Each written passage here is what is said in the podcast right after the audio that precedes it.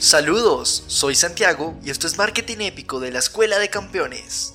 Ahora, pongámonos en contexto. En el episodio anterior, conocimos la necesidad de agrupar a los clientes en conjuntos que fueran cohesivos y diferentes a otros. Definimos dos tipos de clusters dependiendo de la naturaleza de las variables. Para las escalares, K-medias y para la unión de escalares y categóricas, jerárquicos. Finalmente, conocimos que si bien un clúster jerárquico puede analizar todo tipo de variables, es necesario utilizar la función z para homogenizar las magnitudes de diferentes variables. Este es el episodio 12, normalidad, un paso hacia la realidad. Vamos al asunto.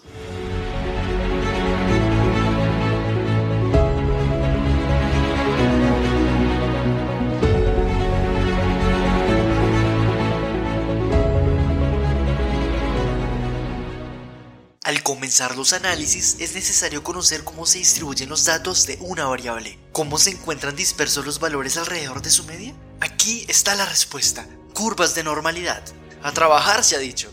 Movimiento 1. Curvas y más curvas. La distribución normal es como un motor potente en el mundo de la estadística. Te ayuda a entender cómo se distribuyen los datos escalares, como el ingreso de tus clientes o la distancia entre los puntos de venta. Imagina que recopila los precios de los teléfonos que vendes y los dibujas en un gráfico. Este gráfico tiene una forma especial, como un coche de Fórmula 1, como una montaña. Es más, como una... ¿Campana? Sí, como una campana. Esta forma se llama distribución normal. Significa que la mayoría de los datos estarán cerca de un valor promedio, como el precio promedio del teléfono en todas las tiendas. Entonces, si miras a tu alrededor, verás que la mayoría de las tiendas venden el teléfono a un precio cercano a este promedio.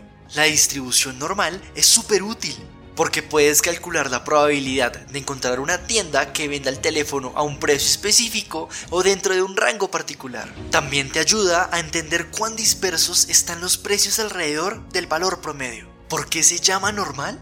Bueno, la distribución normal es como una especie de modelo estándar para describir cómo se comportan los datos en un mundo real. Si una variable tiene distribución normal, quiere decir que podrás utilizar la estadística paramétrica, de lo contrario deberás utilizar la no paramétrica. Esta distribución también se conoce como campana de Gauss, en honor a un genio alemán llamado Carl Gauss. En 1800, Gauss la usó para describir errores en mediciones astronómicas. Así que podemos decir que la distribución normal tiene un toque de genialidad. Gracias, Gauss. Movimiento 2. Pistas. Para que puedas adentrarte en el mundo de la distribución normal, es esencial que comprendas sus características. A continuación, te presento algunas claves que te ayudarán a identificarla. Agrupación en torno a la media. En una distribución normal genuina, la mayoría de los datos se agrupan alrededor de la media. Imagina esto como si fueras un piloto de Fórmula 1 apretado en la pista, persiguiendo el primer lugar. Desviación positiva. La desviación en una distribución normal siempre es positiva. Piensa en ello como un indicador de que tu motor está funcionando a toda marcha.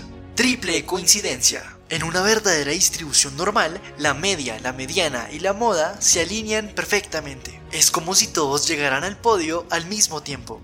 Simetría campaniforme. El gráfico de una distribución normal se asemeja a una campana y es simétrico tanto a la derecha como a la izquierda. Una simetría perfecta como la de un monoplaza en la pista. Dispersión controlada. Cuanto mayor sea el valor de la desviación estándar o la dispersión de los datos alrededor de la media, más ancha será la campana. Piénsalo como el control preciso que un piloto tiene sobre su vehículo. Así que ahora que conoces estas características, estarás listo para acelerar tu comprensión de la distribución normal y aplicarla en situaciones reales. Recuerda este mantra. En la pista de datos, la media es el as. Si la desviación es positiva, vas a brillar. Simetría en la campana, sin trampa ni disfraz, con dispersión controlada, podrás triunfar. Movimiento 3.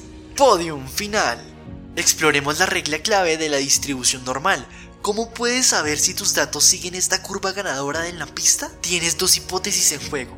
La nula, que dice que no hay diferencia entre la curva normal y la curva de tus datos, y la alternativa, que sugiere que sí existen diferencias. El duelo está servido. Arranquemos. Para enfrentar este desafío, comienza por contar tus datos. Si son menos de 30, despliega la prueba de Shapiro-Wilk. Si superan esta cifra, no dudes en utilizar la poderosa prueba de Kolmogorov-Smirnov. Dale como un verdadero piloto. La buena noticia es que puedes hacerlo en tu software estadístico favorito. Todos funcionan como un coche de carreras. Busca el estadígrafo y el valor de significancia. Si este último es mayor a 0.05, tienes una distribución normal en tus manos. Las dos curvas son iguales, listo para la pole position, pero si es menor, prepárate para explorar las alternativas de la estadística no paramétrica y ajusta tu estrategia de carrera. Así que ya estás listo para desafiar la distribución normal y avanzar en tu análisis. La carrera fue emocionante. En el próximo episodio, prueba de chi cuadrado. Aprende a reconocer cuándo puedes realizar esta prueba y saber si dos variables categóricas están asociadas. Si descubres la asociación entre dos variables, podrás realizar estrategias comerciales que mejorarán tus ventas. Este fue el episodio 12 de Marketing Épico de la Escuela de Campeones. Una nota práctica sobre lo que has escuchado.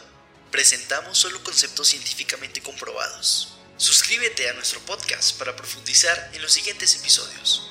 Mi nombre es Antes Vidia, Manuel Medina, nuestro escritor, productor y editor senior. El contenido fue potenciado con inteligencia artificial para la Escuela de Campeones. Hasta el próximo episodio. Chao, chao.